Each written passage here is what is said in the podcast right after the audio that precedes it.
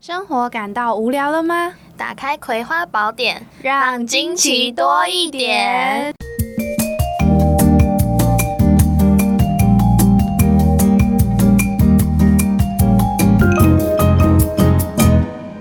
大家好，我是威德琳，我是小葵，欢迎收听《葵花宝典》。今天我们要讲的主题呢，跟香味有关哦，嗅觉。对，大家还记得我们上一次是跟声音有关的，那我们这次就是换成嗅觉。那想先问大家一个问题：你有没有一种记忆中的味道？就是哎，你好像只要闻到这个味道，你就会回想起某一些事情，或是东西，对，或是一些回忆。我们为什么会做这集？就是因为我们对这件事感到很好奇。然后我们就发现，一般来说啊，其实人平常在接收这个无感的讯息的时候，就像视觉，其实通常会先经过大脑的视丘，然后再由视丘呢将讯息传递给大脑的其他部位。但是唯独嗅觉产生的这个气味因子啊，它会绕过视丘，直达我们大脑中的杏仁核。那杏仁核其实就是在负责处理情绪的，还有海马回。那海马回呢，负责处理学习和记忆的，所以其实啊，你用味道或是用嗅觉来跟情感还有记忆来做连接的话，是会比其他五感来的更加深刻的哦。哦，真的假的？对，然后其实根据我们有找到一本书呢，叫做《嗅觉之谜》，它是在探讨说生物演化到免疫基因，甚至是社会学到文化史。那甚至是品牌形象在未来科技在探索气味、记忆还有情绪的嗅觉心理学，所以我们今天就要来跟大家分享嗅觉这一回事。你刚刚有讲到说，大家有没有闻到某一个味道，然后就会勾想起一些回忆，让我想到我自己在小学的时候吗？我记得好像是每周五的快放学的那一段时间，大概四五点的时候。然后就会闻到一个，其实我说不出来是什么味道，但每次闻到那个味道，我就会想起我阿公。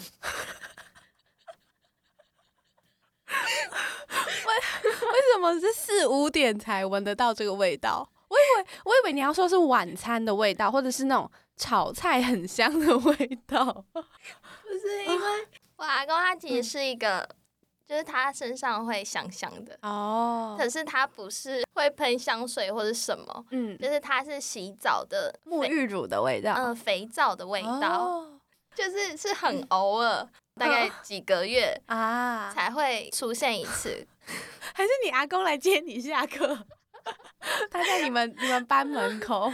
不是，我觉得它是一种怀念的味，我不知道怎么讲，就是快放学的时候。然后真的不知道是那个味道从哪里来，每次闻到那个味道，我就会联想到我阿公。可是，可是不代表那个味道是从我阿公身上散发出来的。我闻到那个味道会让我想起这个人，我不知道为什么。然后后来我就是想了很久，想说，就那个味道闻起来是安全感，安全感会想念的、怀念的那种感觉。但我到现在其实还是找不出那个味道。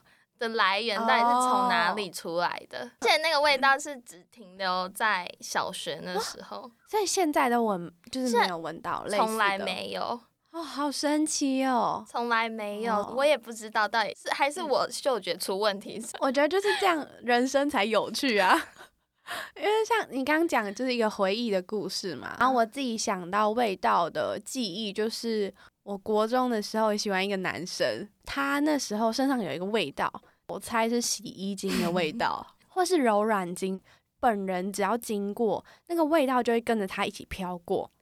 你可以想象那种香味四溢的程度吗？这个真的会很吸引人呢，眼光会飘过去这样。对，就是他身上永远都是这个味道，所以我那时候就印象很深刻。因为国中之后就也都没有再联络了，然后就直到我大概。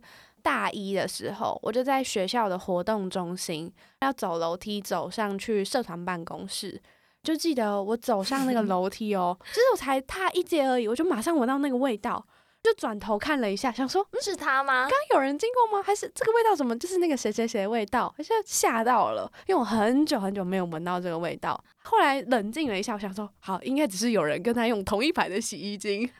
我刚本来想问你说，你有没有追下去看他是谁？没有，重点是没有人呢，就是我后面没有人啊。可是我就不知道为什么突然有这个味道。我们两个故事都很吊诡，不是鬼故事，我懂，我懂，我真的。我们都太想念那个人了。大家也可以就是想一下自己有没有类似的故事。那我这边想要私心分享一个频道，那它这个频道呢也是跟香气有关系，它叫自然耳语。这个频道它其实有两个主持人，它其中一位是芳疗的讲师，然后前身是呼吸治疗师，擅长运用植物的香气处理各种的小困扰啊，分享芳疗的美好。那另外一位主持人就是跟芳疗讲师互相都搭配的很好，就是主要跟听众分享对生活环境、对情绪、人与人之间的相处。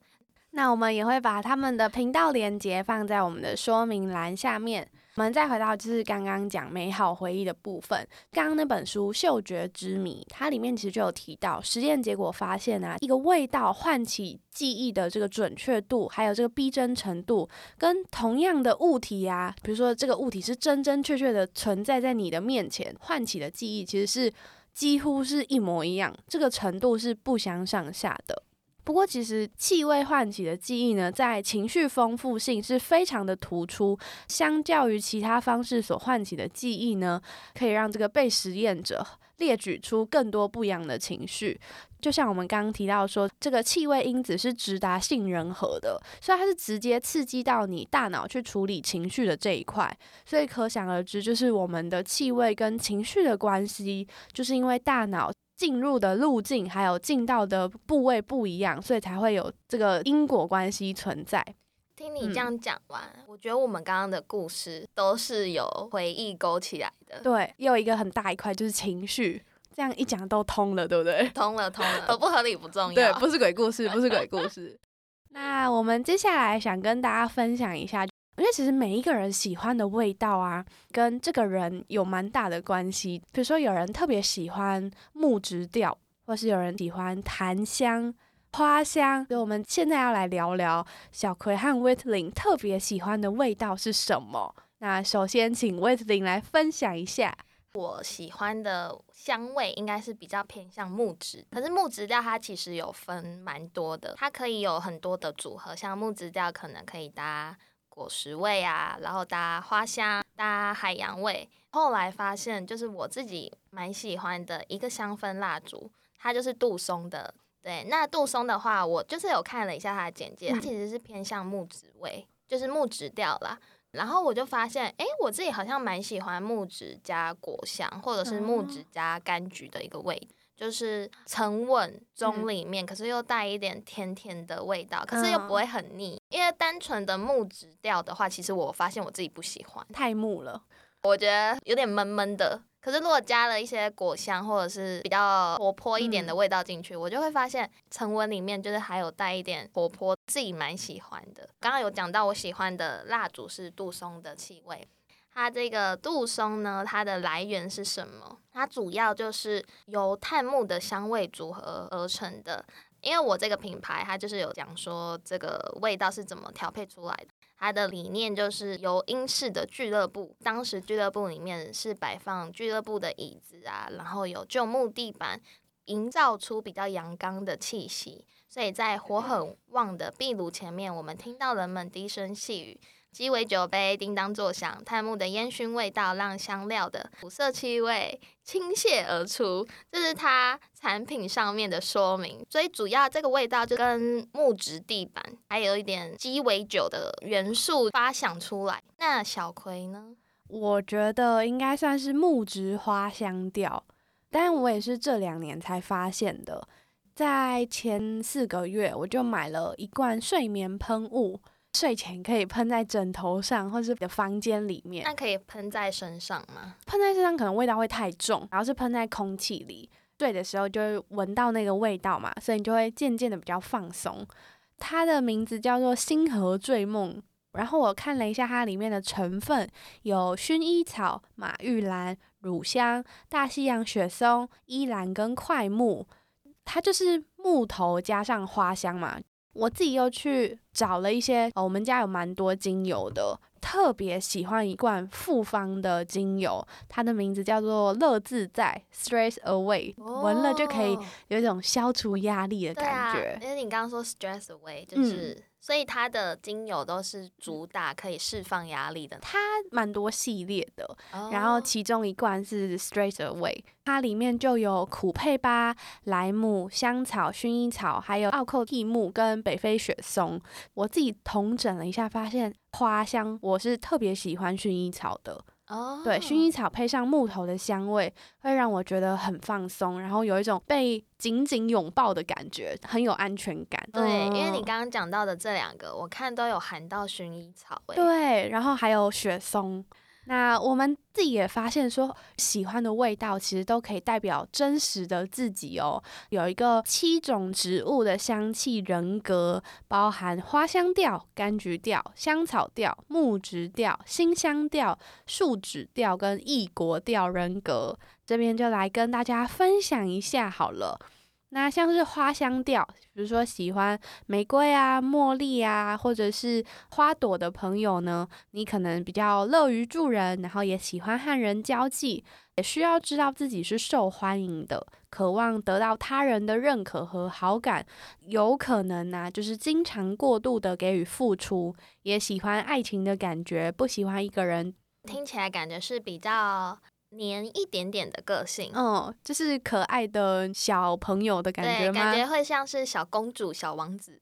那柑橘调呢？柑橘调可能就是比较乐观、活泼、正面思考，然后也可以为周遭的人带来欢笑和活力。那他也喜欢热闹，享受和不同的朋友相处，也有点像是长不大的孩子，看似开朗，但其实呢，都把内心的悲伤隔绝、隐藏的很好。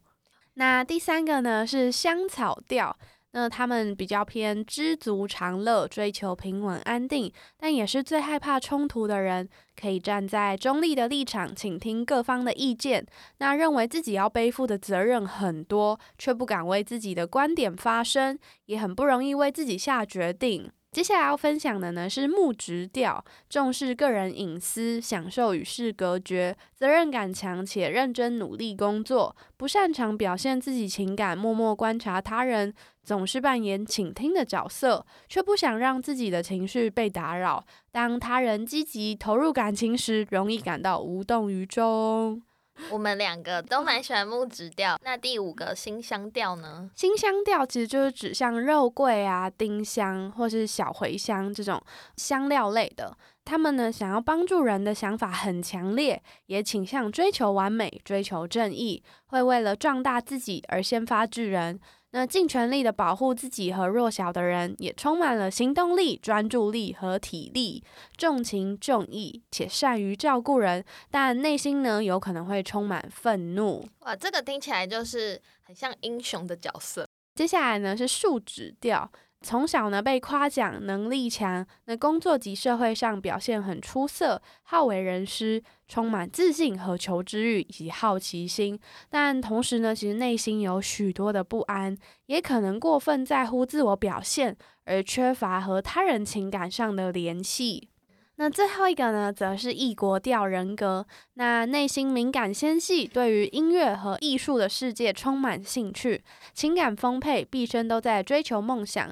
但可能呢，和现实生活常脱离，容易被人家说自己很奇怪。那内心也比较容易去逃避现实。因为我刚刚有讲到，我喜欢木质加果香嘛，是木质加柑橘。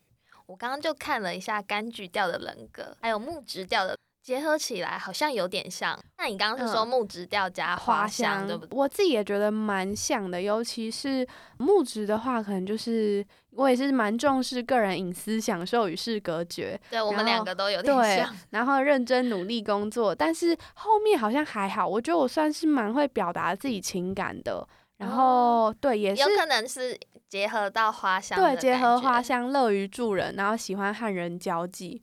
对，但花香的后半段我又觉得没有，就是各取一半。对对，没错没错。柑橘的话，我是觉得我就是很像小孩啊。哎，我来帮你看一下柑橘调人格，因为他其实有讲的更细。他有用那个大家应该有听过六人行，然后他讲说六人行里面的 Joy 呢，其实就有点像柑橘调人格。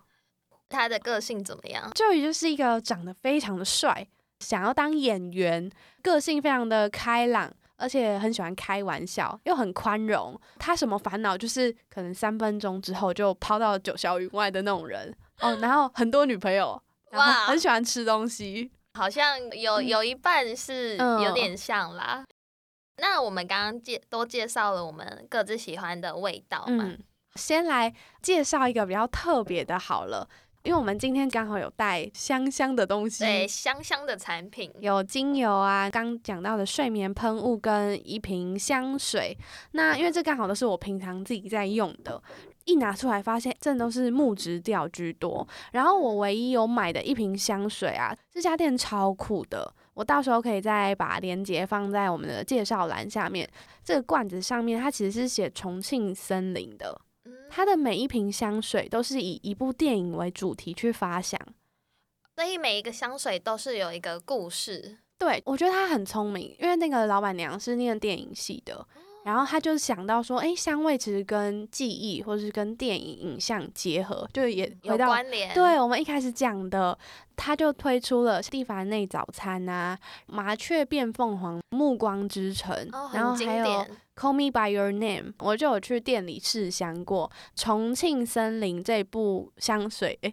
这一罐香水，这一罐香 水，对，这一罐香水，因为它主要是有木质调的，加上茶香所组成的，自己喷起来会觉得，哎，这就是我本人给别人的感觉，或者是我想要给人的感觉。我发现我好像这是第第四罐还是第五罐了，都是他们家的吗？对，都是他们家。我就是很喜欢这个味道。哇，之前还有买另外一罐味道是蒂凡内早餐，它的味道是伯爵茶的味道。对，然后那罐是我去上班或者去实习的时候会喷，不同的场合需求我就会喷不一样的香水。嗯，刚刚有分享了那个蜡烛的香味，自己也蛮喜欢。另外一个是跟酒香有关，但是酒香的香水的话，它其实市面上卖的店家比较少，价格通常也会比较高。嗯，的确，我也可以跟大家分享一下喜欢的这个品牌叫什么，然后到时候也会一起放在那个说明栏。最后呢，就是想跟大家分享一下，刚刚我们都提到了很多香水嘛，精油。嗯，那这边就是要帮大家厘清一下香水、淡香水、香氛、精油，它们各自有什么差别。那首先呢，香水它其实是由各种特性浓度的萃取液、酒精跟水分组成的。那香水的价格主要是由香精的含量高低所决定的。所以通常香精的浓度越高的话，价格也就越高。如果是依照香精浓度来区分的话，分别有香精、香水、淡香水，还有古龙水四大种类。那浓度越高的话，我们的持香的时间也会越长。那第一个要跟大家说的就是香精。香精的话呢，它是含百分之二十到四十的芳香化合物，那它是所有香水中浓度最高的，所以它停留在我们人体上面肌肤的时间是最长的。那香气可以维持六到八个小时，也就是最持久的种类。那通常呢，香精的价格也会最高。那也是适合晚上或者是比较隆重的场合上面可以使用，因为它的气味可以维持的最久。第二个的话就是我们大家耳熟能详的香水，香水呢就是含有百分之十到二十的香精，那香气大约可以维持四到五个小时。那它的价格也会比较亲民一点，也就是市面上我们最常看到的类型。有时候香水就是会代表整个香水的所有种类，所以也。最为广泛使用。那第三个，也就是我们的淡香水，简称 EDT，浓度大约落在百分之五到百分之十五。那持香的时间是大概两到三个小时。那不过一般人可能一开始听到会比较困惑一点，就是为什么要叫淡香水？其实这个字呢，它的字来自于法文。那当然，其实刚刚我们讲的香水、香精，其实都是来自法文。它这个淡香水的含义呢，就是梳妆打扮的意思，等同于是喷上香水的最后一个步骤。那最后一个呢，就是我们的古龙水。那它是香味里面最淡的一款香水，浓度大约落在百分之二到百分之五，持香时间大约落在一到两个小时。通常它是没有具备定香功能的基调，所以闻起来是比较清淡的。多半是含清爽的柑橘，还有青草调的成分。其实蛮多人都会以为古龙水是等同于男性的香水，可是其实因为不少的男用的香水会根据男性的使用习惯来做调配，所以普遍呢味道就是比较清淡，大家才会有这种错觉。所以其实女生也是可以喷古龙水的。今天终于搞懂这几个香水类型的差异了。最后一个是不是还有精油？没错，其实精油的话，它跟香水其实是不同类型的产品。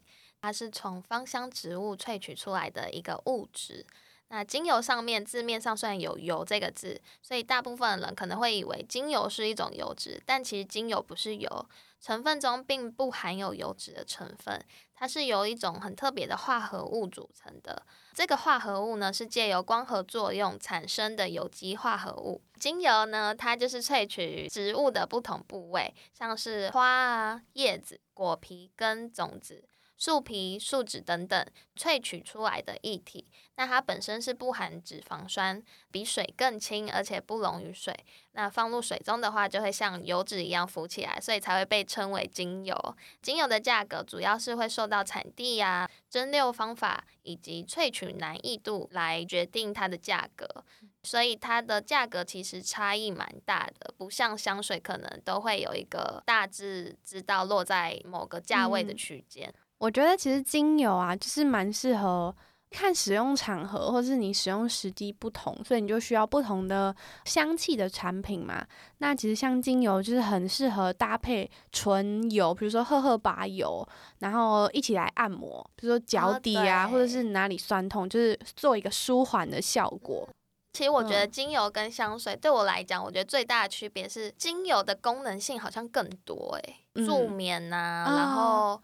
放松啊，就是它会有特定的功能。对，大家有听过扩香吗？哦，扩香。对，因为扩香也都是以精油为基础嘛，精油加水。可能有的产品可以带在身上。对，精油项链，我自己之前就是我们家很多精油嘛，然后我妈就会说，哦，这罐，比如说有一罐就叫做净化，然后它真的就是，呃，像我们那时候可能有搬家或是重新装潢。然后装潢完之后，我们就先用净化，然后扩香整个家，就大概给它放个半天，这样就让那种比如说油漆啊，或者是一些材料的味，对对对，我觉得真的蛮有效的。就是的确每一个不同的植物或者是复方精油，它都有它自己专属的功能性，而且听那个净化这个名字，就真的是净化。而且精油的好处是它比较少那种人工的添加物。所以它是很纯粹的气味，对对对，你闻起来是舒服的，不会像有些香水或香精是真的有点太化学了。如果价格很便宜的话，通常都是人工。精油真的就是蛮天然的，真的是可以根据各个场合然后去搭配，你要喷精油还是香水、古龙水，然后味道的挑选上面也是蛮重要。要去多尝试，然后找到自己喜欢的味道，可以把每个种类都买一次，因为不同场合嘛，看今天要搭哪一个。好啦，算是一种投资，不然就是多去试香，总会试到自己喜欢的。祝大家都找到自己的命定之香。大家找到命定之香之后，在可能路上经过别人的身边，就是会让人想要回头回头，就像我们刚刚分享的故事一样。香味也算是自己的一个代表物吧。别人在聊天的过程中，就会讲说：“哦，那个谁谁谁的身上的。”气味，或者是哦，讲到那个香味，就会想到这个人。找到自己适合的香味，也是蛮重要的一件事。对，让人就是闻到这个味道就会想起。而且我突然想到，就是你如果就是想要让这个人记住你气味，你就可以每次跟他见面的时候，你都喷同一款，固定下来，然后之后闻到你就知道就会想起你这个人，好聪明哦！这对暧昧对象很有用，大家学起来哦。然后等真的成了之后，你的气味就可以一直变。哦，原来是这样。他就会觉得你捉摸不定。好好，大家学起来，学起来。我们这边威特领传授的高招。好啊，那我们今天就是跟大家分享有关于香气的一些知识，然后还有功用。我们这一集就到这边结束，下次见，拜拜。